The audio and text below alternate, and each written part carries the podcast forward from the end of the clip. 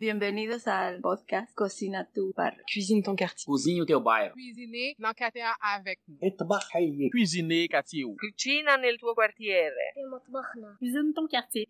Ici Annie Roy de Hatsa quand l'art passe à l'action. Premièrement à Montréal, puis dans plusieurs communautés francophones du Canada, je suis allée à la rencontre des personnes immigrantes qui ont appris le français ou qui veulent continuer de vivre en français. J'ai parlé à ceux et celles qui les aident à s'installer et aux artistes qui s'en inspirent pour livrer une parole essentielle à notre connaissance mutuelle. Ouvrez votre cœur et vos oreilles, le courage et l'inspiration sont ici au rendez-vous. Bonne rencontre! Aurore, elle est une super cuisinière. On peut faire on peut faire toutes les commandes. Mais déjà, il faut me dire quel genre de cuisine. Moi, je suis capable de faire euh, de très bonne cuisine française parce que j'ai vécu en France pendant 5 ans. Je suis bonne à faire la cuisine italienne. Je suis bonne, bien évidemment, à faire la cuisine de Pékin, d'où je suis venue.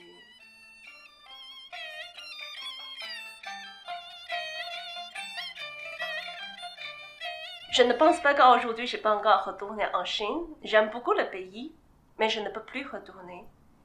Ça fait 13 ans, plus que 13 ans je suis ici. Et puis là, c'est l'attachement que j'ai avec, euh, avec mes amis, des Québécois, non-Québécois, mais mon, mon, réseau ici.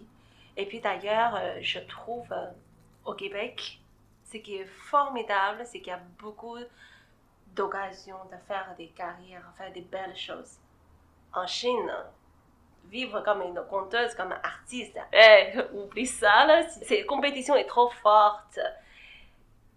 Tout ça, je trouve, euh, c'est le Québec qui nous donne plein d'occasions à réaliser des rêves les plus fous, quoi. Donc, euh, ouais, j'aime beaucoup ici.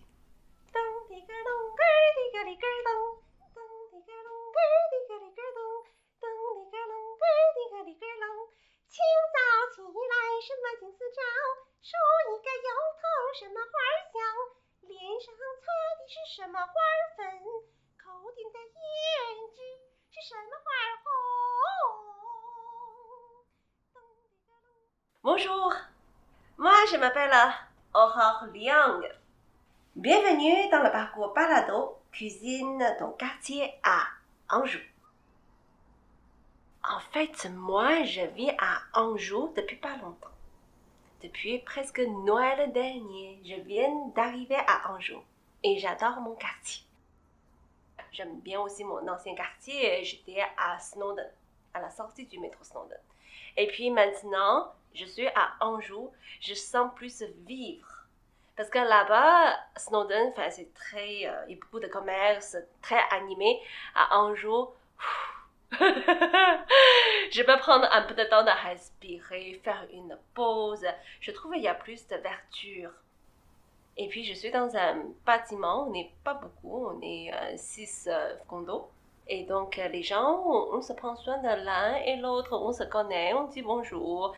Et puis là, des fois, quand je fais des spectacles, j'amène mes voisins pour être mon supporter, pour aller dans mon spectacle. Et les gens, ils me demandent c'est qui ce vieux monsieur? Le président de mon condo. C'est ça, je sens il y a une, une amitié, une relation plus intime que je peux établir ici facilement. À Anjou, je ne pense pas qu'il y a beaucoup de communautés chinoises. Jusqu'à date, je pense que j'ai croisé personne de la Chine encore. Je ne cherche pas forcément à avoir une approche très très, euh, très intime ou très étroite avec la communauté chinoise. Sinon, je serais tout simplement en Chine. C'est plus simple, n'est-ce pas? Ici, moi, je cherche des gens de toute la culture. Et puis, c'est d'ailleurs, c'est une des raisons principales que je suis ici à Montréal. Est-ce que ça vous arrive de se rendre compte la valeur précieuse des choses quand on n'en a plus? Par exemple, un jour, euh, notre meilleur ami est déménagé à Toronto. Oh mon Dieu, pourquoi je n'ai pas mangé plus avec euh, la personne? Et moi maintenant, c'est à peu près pareil. Je suis née en Chine. Je suis grandi là-bas. Et puis maintenant, je ne peux pas vivre pleinement ma culture qui est tellement riche. Donc, je commence vraiment à sentir que c'est tellement précieux l'endroit où je suis venue? Quand on dit la Chine qui a 5000 ans d'histoire, c'est pas pour rien. On a plein de choses que nos ancêtres ont développées. Par exemple, le papier, hein, qu'on utilise tout le temps, malgré qu'on utilise pas mal le cellulaire, mais personne ne peut pas dire qu'on n'utilise plus le papier. Mais à part ça, il y a tellement de choses que moi j'ai envie d'apporter ici. Moi, je pense toujours, sincèrement, que le Québec, si tout le monde, si tous les immigrants est capable d'amener le meilleur de soi-même, de son pays d'origine, ici, le Québec, c'est le meilleur endroit à vivre. On n'a pas besoin de vivre 5000 ans d'histoire pour avoir la richesse. Juste les gens euh, qui viennent de la Chine apportent toutes ces richesses-là, ou bien les gens de la France, les gens de, l'Angleterre, ou la Russie, n'importe. Si on met le meilleur de soi-même, c'est l'endroit, le pays qu'on a choisi de vivre, le meilleur endroit du monde. Donc moi, en tant qu'immigrant, je trouve que j'ai une responsabilité de le faire. Et puis là, si je ne fais pas, qui va le faire N'est-ce pas? Je connais la culture chinoise. Je suis ici, je parle français, je parle l'anglais, je connais les Québécois. Si c'est pas moi qui communique tout ça aux Québécois, qui va le faire? Donc pour moi c'est tout à fait naturel que j'apporte le meilleur de moi-même ici.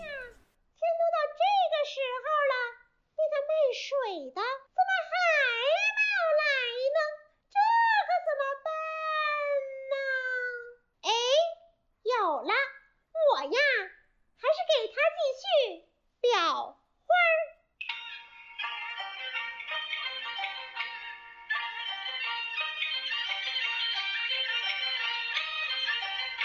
是腊月梅花开，唯有这松柏是可摘。春尽园，火放边关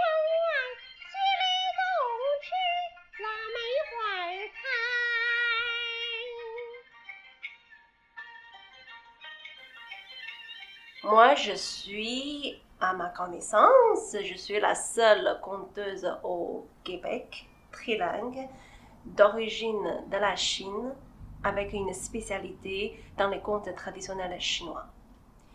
Je suis aussi artiste de l'opéra de Pékin.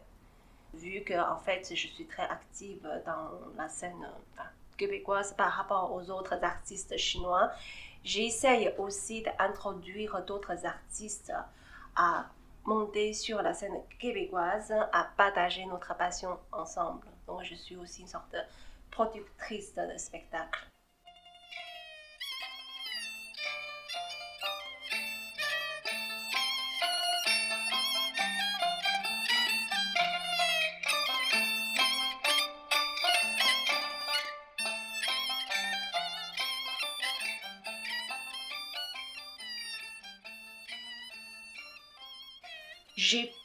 De gens qui travaillent avec moi.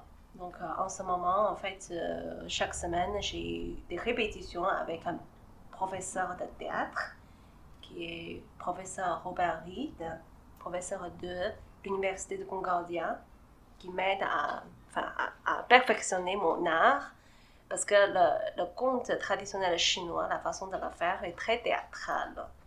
Donc j'ai besoin de quelqu'un de m'aider à améliorer mes, mon, art, aller encore un niveau plus loin. Et puis, euh, on essaie de monter un spectacle qui mélange euh, le conte chinois, le théâtre, l'opéra de Pékin, aussi musique euh, traditionnelle chinoise. Pour l'opéra de Pékin, en fait, j'ai commencé depuis 2016 c'était aussi à peu près à ce moment-là, j'ai commencé vraiment à apprendre l'opéra de Pékin. C'est l'opéra de Pékin, les gens dit, oh, opéra, Pékin, c'est compliqué, c'est opéra, c'est chant, on ne peut pas parler le chinois, comment on peut comprendre? Mais justement, En fait, moi, j'ai pensé que je ne pouvais pas vraiment bien comprendre non plus cet art-là parce que c'est tellement complexe. Mais justement, grâce à des artistes qui sont très passionnés pour m'enseigner, et j'ai commencé à comprendre.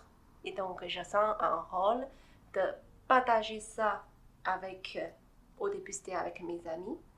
Et puis après, avec des amis des amis, pour partager notre passion. Donc, on fait des ateliers de médiation culturelle pour que les gens puissent connaître notre art. On fait des spectacles. Et puis, euh, moi, j'ai monté l'école de l'Opéra de Pékin. C'est en 2018. On est la première école, probablement au Canada ou même dans le monde, quand on peut enseigner l'Opéra de Pékin en. Enfin, le prof est en chinois, mais moi j'ai fait l'interprète simultané en français ou en anglais. Pourquoi j'étais dans le monde? Parce qu'on a eu des étudiants qui nous suivent des cours via Zoom, évidemment, euh, de l'Italie ou de la France. Donc on est très fiers de partager ça parce que l'art est là pour lier du monde ensemble, quel que soit notre âge, notre origine, notre sexe, notre culture. L'art est génial pour euh, harmoniser tout.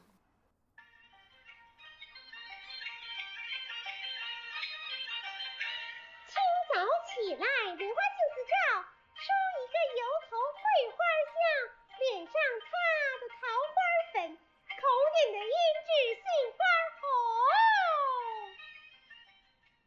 Ici, si on regarde les immigrants, surtout la première génération, souvent, c'est qui sont des gens, soit des travailleurs qualifiés, soit ce sont des entrepreneurs, investisseurs. Les travailleurs qualifiés, c'est-à-dire les gens, ils n'ont pas forcément une étude dans la langue française, ils sont des ingénieurs ou bien sont des médecins, des techniciens.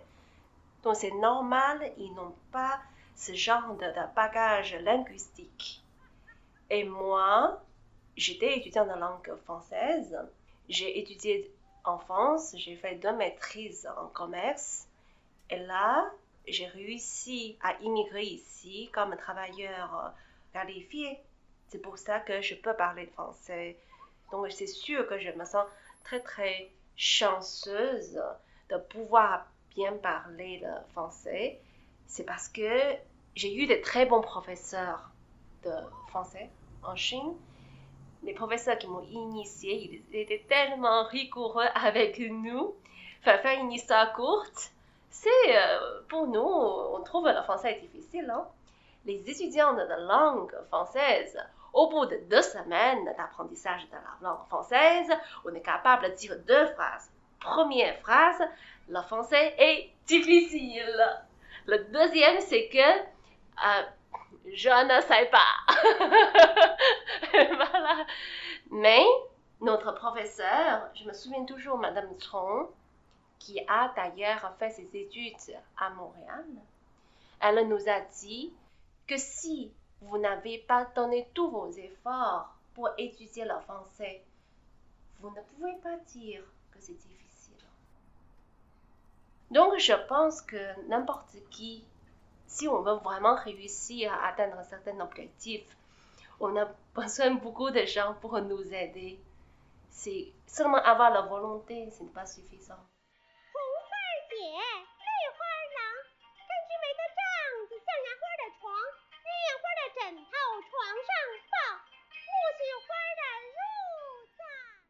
Merci beaucoup pour euh, votre euh, écoute, d'écouter mon histoire.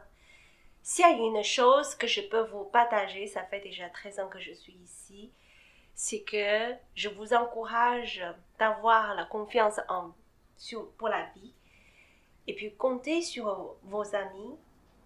N'hésitez pas à poser des questions et confiance. Moi, je peux réussir jusqu'à aujourd'hui pour certains projets. C'est parce que j'ai osé de reconnaître que je ne suis pas capable pour faire des projets tout seul. Que je peux demander des amis, c'est pas une faiblesse. On n'a pas peur d'être jugé parce que l'objectif c'est de réussir le projet et peut-être nos amis ou nos mentors, ils veulent aussi embarquer dans un projet fascinant avec nous ensemble et confiance en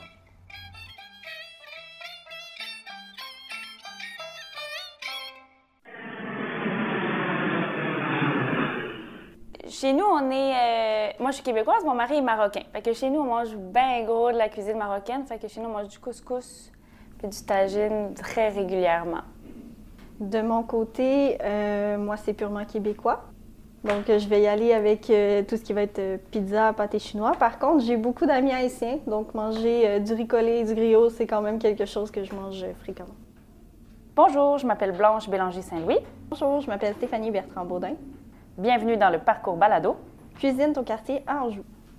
Je suis née euh, à Montréal. J'ai un parcours quand même un petit peu particulier parce que dans ma trajectoire de vie, j'ai choisi l'islam en fait comme religion. Disons que ça me distingue un petit peu. Mes parents euh, sont québécois, nés à Rimouski, euh, dans le bas du fleuve. Dans mon parcours, c'est sûr que je dois intégrer tout ça. Ça a été difficile au début, mais là, ça fait une dizaine d'années que je patauge là-dedans, donc je réussis un peu à, allier toutes mes identités, mais au début, c'était quand même euh, un défi. Comment je me suis convertie à l'islam, ça a été beaucoup euh, par des rencontres, par des gens qui se sont mis sur mon, sur mon passage, puis qui m'ont inspirée, puis j'ai eu envie d'autre chose, de vivre quelque chose qui concordait plus avec mes valeurs. Bien, c'est sûr que ça me permet quand même d'avoir, euh, même si je fais partie de la majorité, je suis une femme blanche, euh, je suis quand même, je, suis voilée, je porte le, foulard, mais c'est sûr qu'il y a certains obstacles ou il y a certaines, euh, certaines choses auxquelles je me bute qui me permettent de peut-être un petit peu mieux comprendre certains obstacles ou certains défis que des, personnes immigrantes vivent quand elles arrivent ici. En fait, je pense que ça me permet je sais pas, d'être plus empathique ou d'avoir une meilleure compréhension de ce que des familles peuvent vivre quand elles arrivent ici puis qui se sentent différents. Pas qu'ils le sont nécessairement, mais qui sentent peut-être faire partie d'un groupe euh, ben, minoritaire, finalement. Dans notre travail d'intervenant, euh, on vise beaucoup ben, l'intégration des, familles, mais c'est sûr qu'il y, a un gros aspect d'adaptation qui est nécessaire, mais c'est juste de prendre le temps de s'adapter à justement une nouvelle culture parce que les familles qui arrivent ici, les familles immigrantes, souvent ils se butent à beaucoup de, ben, beaucoup de nouveautés. Là. Ils vivent des différents chocs, des chocs culturels. Puis c'est de ne pas, de pas oublier tout le bagage qu'ils ont. Des fois, les parents arrivent ici, par exemple, les parents immigrants, puis ils se disent, ils sentent parfois euh, qu'ils perdent comme leur, leur, capacité. Ils sont des fois incompétents par rapport... Mais ils les ont, toutes les compétences, parce qu'ils étaient parents au pays d'origine. C'est juste que là, ça demande une, une, certaine adaptation à un nouveau pays, à une nouvelle, un nouveau système. Puis il y a beaucoup de nouveautés. Il faut, faut qu'ils se donnent le temps aussi de, de s'adapter, puis de ne pas oublier toute la richesse aussi il arrive avec un bagage euh, extrêmement riche.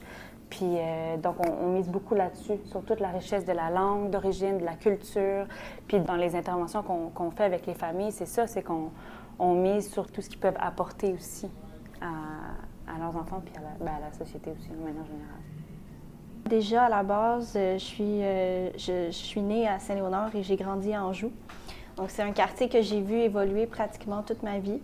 Euh, il y a eu beaucoup, beaucoup de changements avec le temps. Je trouve que euh, on, a laissé. avec le temps, il y a beaucoup de besoins qui se sont développés dans le quartier Anjou. Euh, je pense qu'il y a beaucoup de familles aussi qui sont arrivées depuis quelques années dues à certaines situations qui se produisent dans les pays d'origine aussi. Donc moi, depuis environ six mois, je coordonne le projet École Famille Communauté dans les secteurs de Saint-Léonard et d'Anjou. Donc, euh, j'essaie d'appuyer le plus possible justement les agentes. On sait qu'ils vivent des fois des situations qui sont quand même euh, assez complexes. Donc, les aider à, affronter un peu les réalités des familles, malgré le fait que euh, je suis québécoise, je suis née dans les quartiers, j'ai des parents qui sont québécois aussi.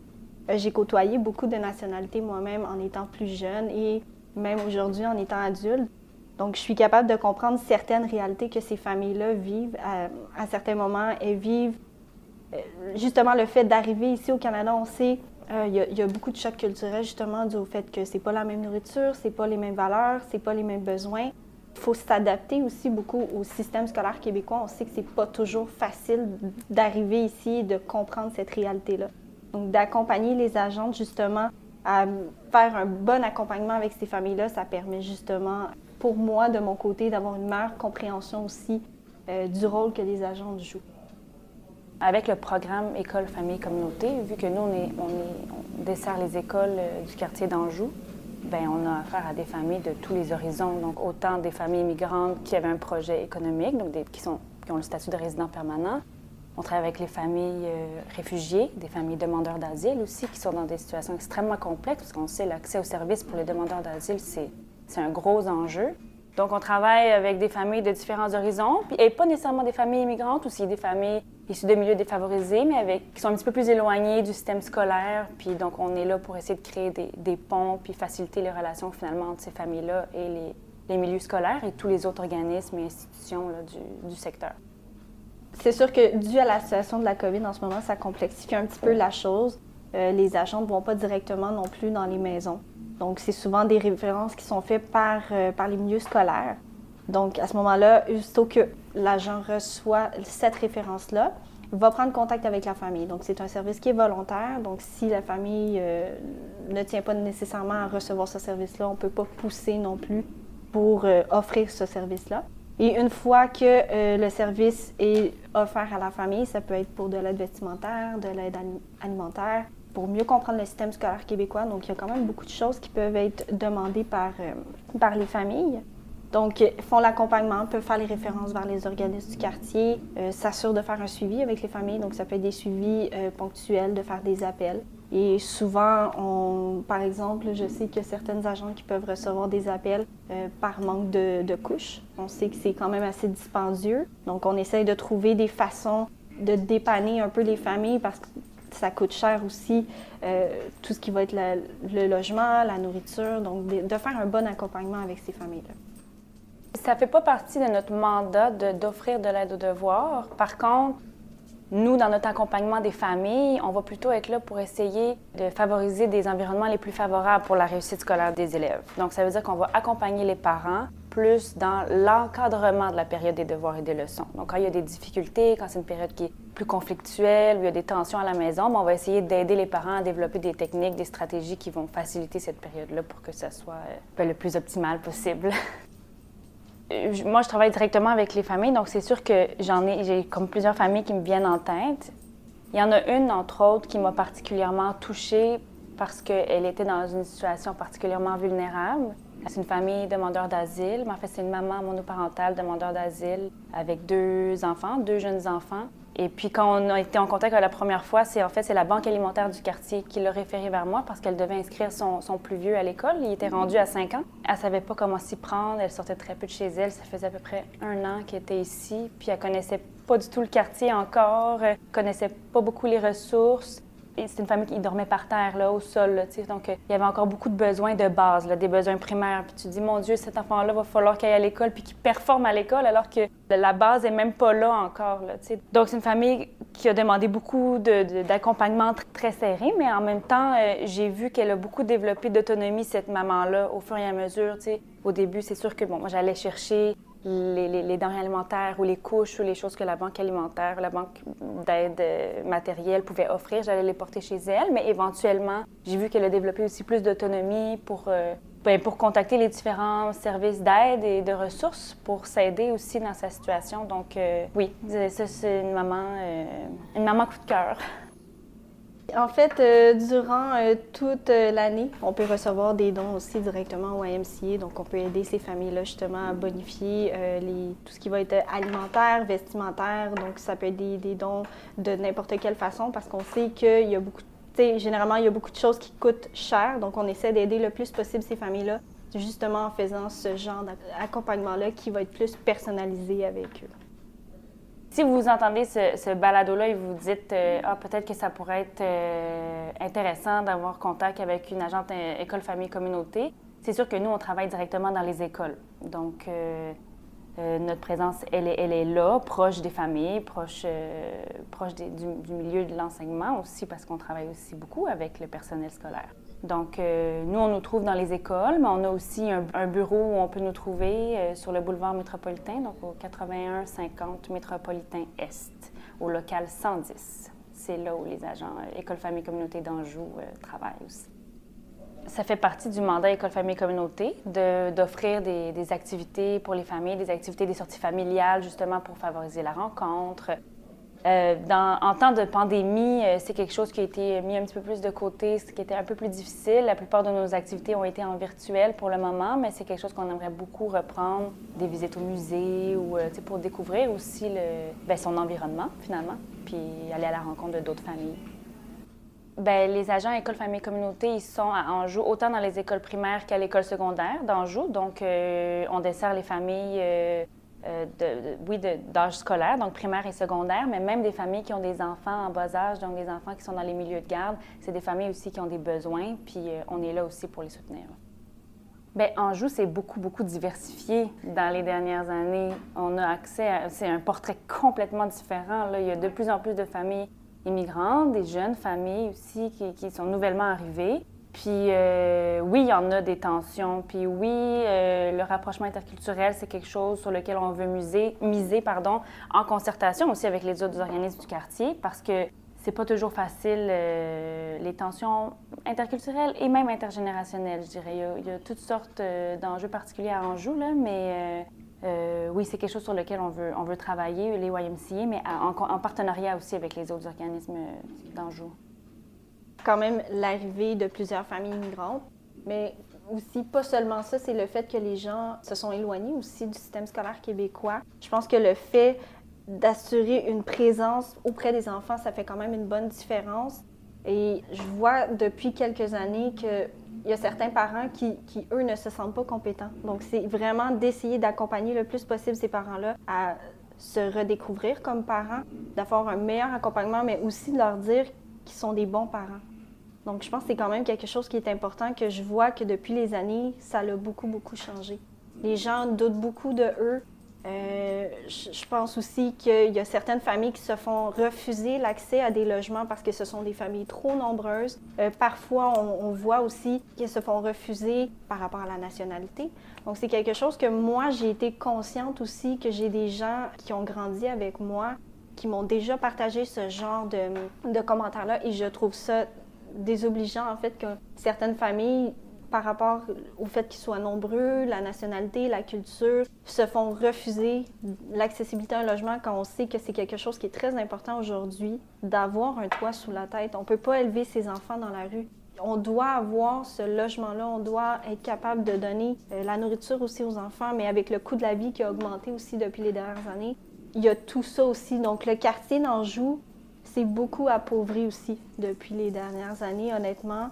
Il y a comme de l'abus aussi euh, par rapport, je, pense aux, propriétaires qui voient qu'il y a des familles qui sont nouvellement arrivées, ne connaissent pas leurs droits, ne connaissent pas à quoi elles ont accès. On va peut-être en profiter même un peu plus pour justement aller chercher le profit, tout ce qui est monétaire, pour faire de l'argent sur le, sur le dos des gens. Donc moi, je pense que c'est quelque chose qui doit changer aussi avec les années. Et malheureusement, c'est quelque chose que moi, j'ai remarqué aussi depuis, euh, depuis plusieurs années, ce changement-là. Ce qui m'a attiré le plus dans le programme École, Famille, Communauté, c'est ça, c'est comment on arrive à développer des partenariats avec, euh, ben avec, oui, avec les écoles, mais avec les familles aussi, en impliquant les familles, en impliquant les, milieux communautaires, tous ces milieux-là, en partageant les, expertises de chacun, c'est là où on réussit à créer des, environnements favorables pour la réussite, pour la persévérance scolaire des jeunes. Puis c'est très fort dans le programme École, Famille, Communauté, comme on a réussi à développer cette magnifique collaboration-là. Donc euh, oui, je tenais à souligner cet élément-là aussi du projet. On collabore très souvent avec le CSA, le Carrefour Solidarité Anjou, euh, avec le Chora. Euh, donc, c'est ça. Le CSA donc, offre des, services pour les, familles nouvellement arrivées. Le Chora a une autre spécialité, c'est une banque alimentaire. Ils font de l'aide vestimentaire, de l'aide matérielle. Donc, c'est absolument nécessaire pour nous de travailler avec eux pour soutenir les familles. Euh, on travaille avec le SAC d'Anjou aussi. Donc, quand, euh, par exemple, les, élèves arrivent vers la, transition, vers le secondaire, puis que là, ben, ça sort un peu de notre expertise, ben, il y a des agents de transition qui peuvent soutenir les élèves, qui peuvent soutenir les familles dans cette transition scolaire-là. Donc, oui, on travaille en étroite collaboration avec, avec tous les organismes euh, du quartier. Merci beaucoup de nous avoir écoutés, euh, d'avoir été à notre écoute pour le balado. Ça nous a fait extrêmement plaisir aussi de partager un peu qu'est-ce que nous, on fait au quotidien. Je pense que notre travail d'agent école, famille, communauté, et même moi, étant coordonnatrice du projet, je trouve que c'est quelque chose qui est super important et qu'on essaye d'aller chercher le plus de familles possible du quartier, justement pour les aider et justement apporter une certaine autonomie aussi à la suite du, du passage des agents école, famille, communauté. Et moi, ce que je nous souhaite, honnêtement, c'est d'avoir un peu plus d'ouverture. Euh, je pense qu'il y a certaines personnes qui sont très fermées par rapport aux nouvelles cultures. Donc, c'est justement d'avoir une certaine ouverture, mais d'avoir, comme un peu euh, Blanche le nommé aussi, d'avoir euh, moins de préjugés face à ces familles-là.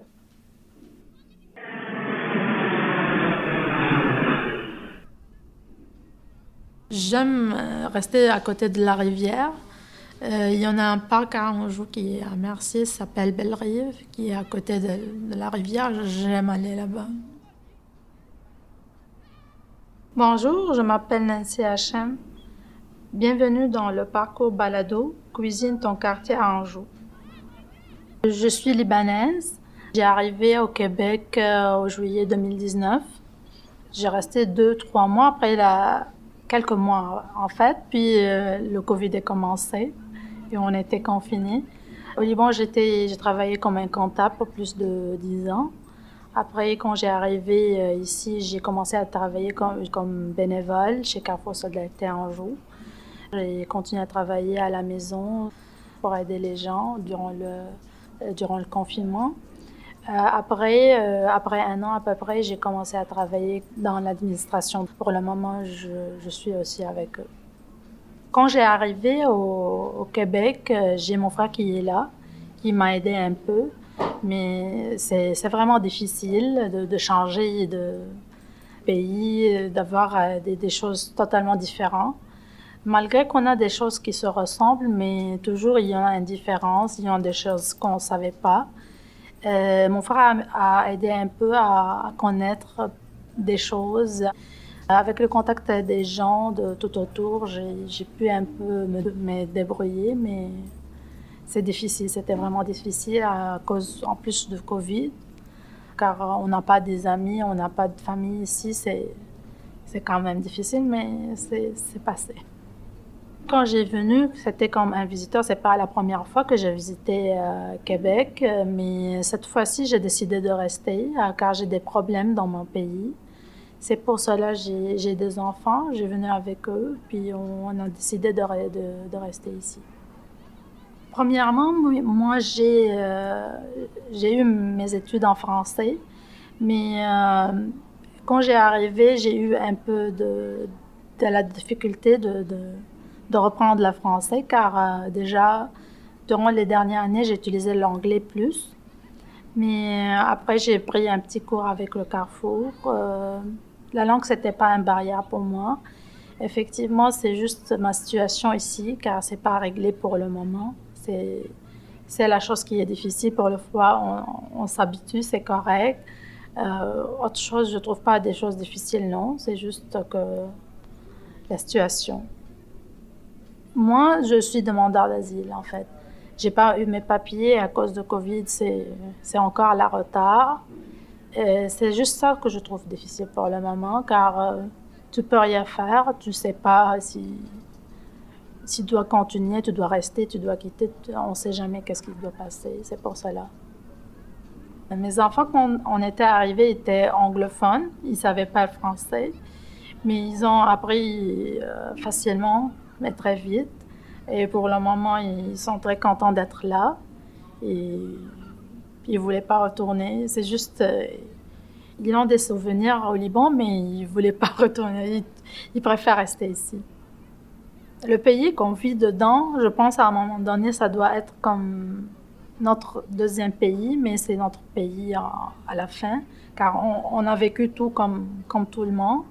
Mais moi, je trouve que ça doit être mon pays pour, pour après. Je ne sais pas si je dois retourner, peut-être mais non, je vois ma vie ici avec mes enfants plus qu'au Liban.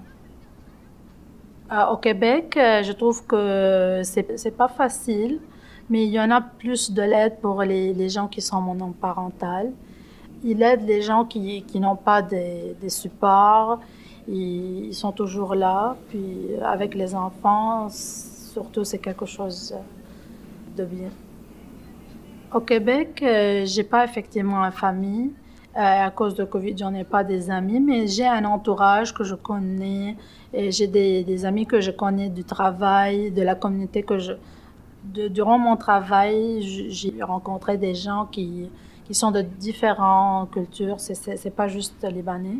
Mais non, j'en ai pas, j'en ai pas un entourage qui est juste libanais. Non, c'est différent.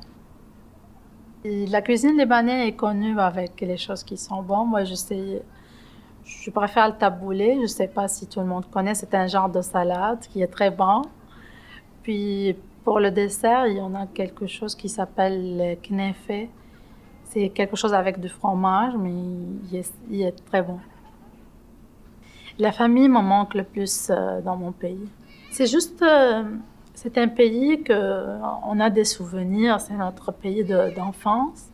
mais euh, après les choses qui se passent pour le moment, je trouve pas des vraies choses qui me manquent. C'est la famille, les souvenirs, c'est juste ça. Ici, c'est difficile de faire les, choses pour, pour qu'ils viennent, à cause de ma situation en plus, car j'en ai pas les papiers. J'espère.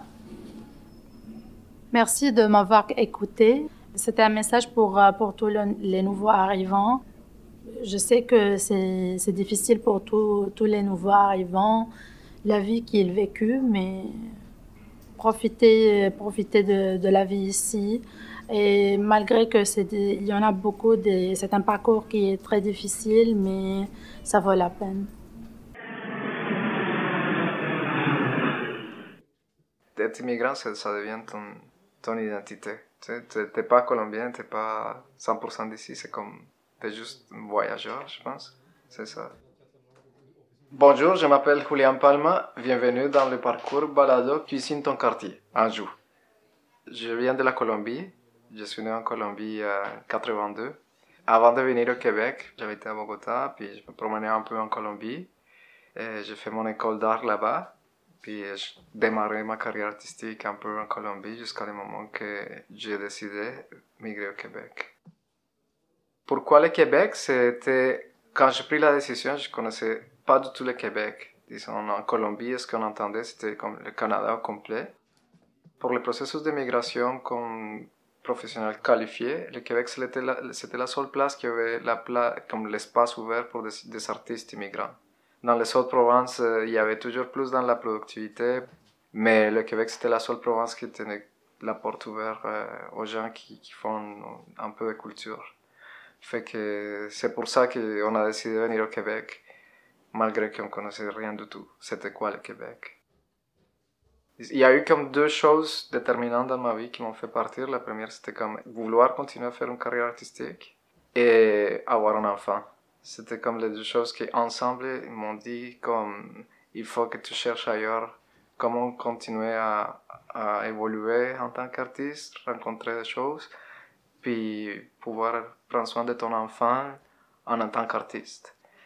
Parce que euh, c'est sûr que, comme je voyais, ça fait dix ans que c'était, peut-être les choses ont changé en Colombie, mais ce que je voyais en Colombie, c'était que j'aurais dû me dédier à autre chose euh, pour pouvoir, euh, disons, prendre soin de, de, ma famille, de mon fils spécifiquement. Ouais. Fait que c'est ça que quand je suis venu ici, ben, évidemment, il y, a eu, un parcours avant de, de, de, pouvoir faire juste de l'art, comme apprendre à parler le français, puis euh, bâtir un réseau, chercher des opportunités pour montrer ce que je faisais, mais ben, disons que ici c'était ouvert, puis c'était ça pour la raison pour laquelle je suis parti, puis pour laquelle je suis venu au Québec. Avant de venir ici, euh, ça nous a pris 12 ans de préparation. Je suis arrivé comme un travailleur qualifié.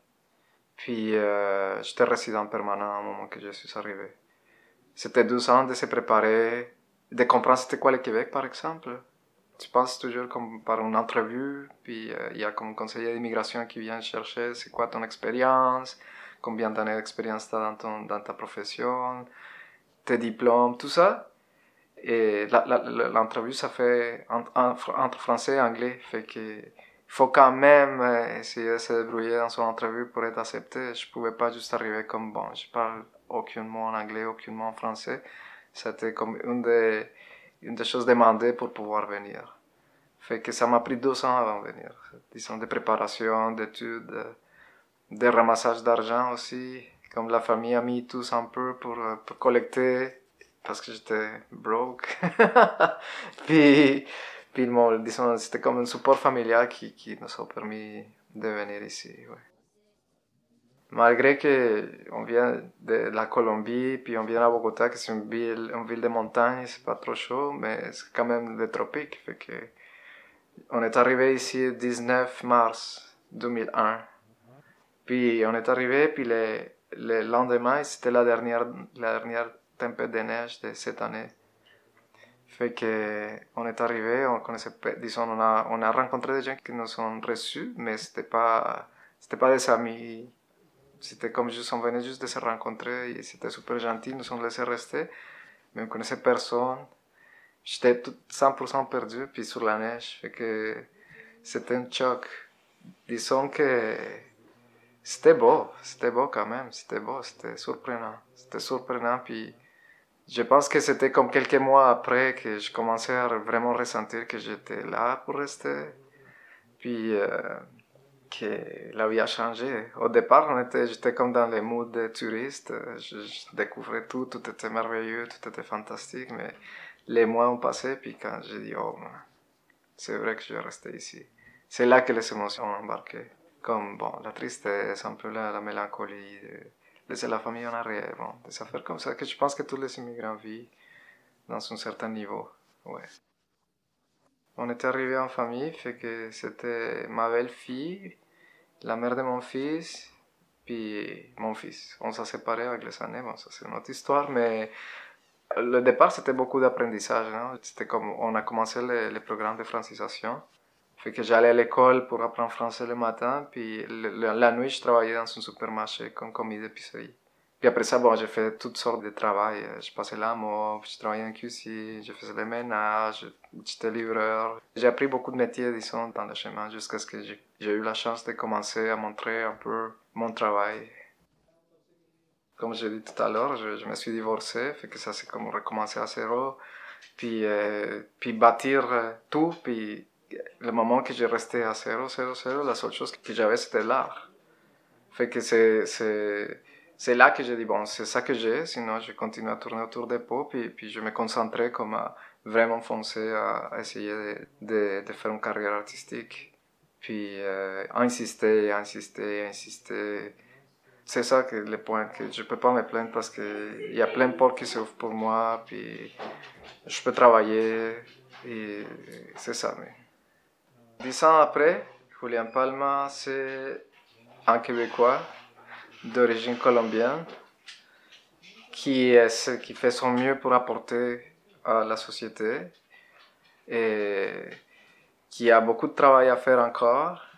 Je travaille comme artiste muraliste principalement dans des chantiers de, peinture, soit comme artiste assistante ou soit comme artiste à faire mes projets.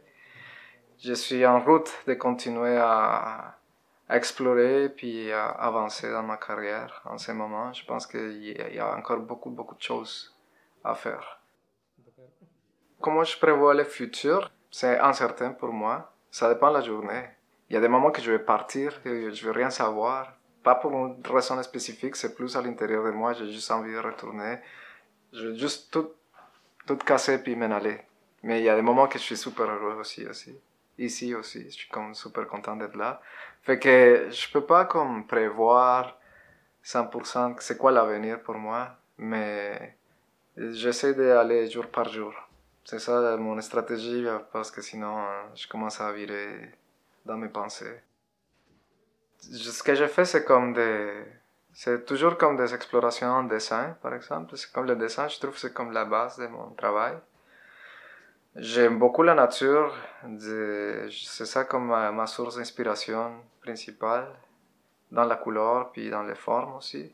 Ce qui m'intéresse plus, c'est comme créer des images dans lesquelles je fais les 50%, puis les personnes qui observent font les autres 50%, fait que j'ai pas comme un message clair ou déterminé de c'est ça ce que je fais, non, j'essaie juste de de créer des images qui soient un peu ouvertes à interprétation. Mon intention principale, c'est toujours euh, transmettre quelque chose de positif. C'est comme euh, quelque chose de vivant, quelque chose de, joyeux, puis quelque chose qui, qui rend un peu vivant le temps. Puis, mais c'est toujours comme euh, dans l'optimisme. Pour voir mon travail, c'est www.julianpalma.com ou bien sur Instagram, c'est Julian Palmalou, L-U à la fin.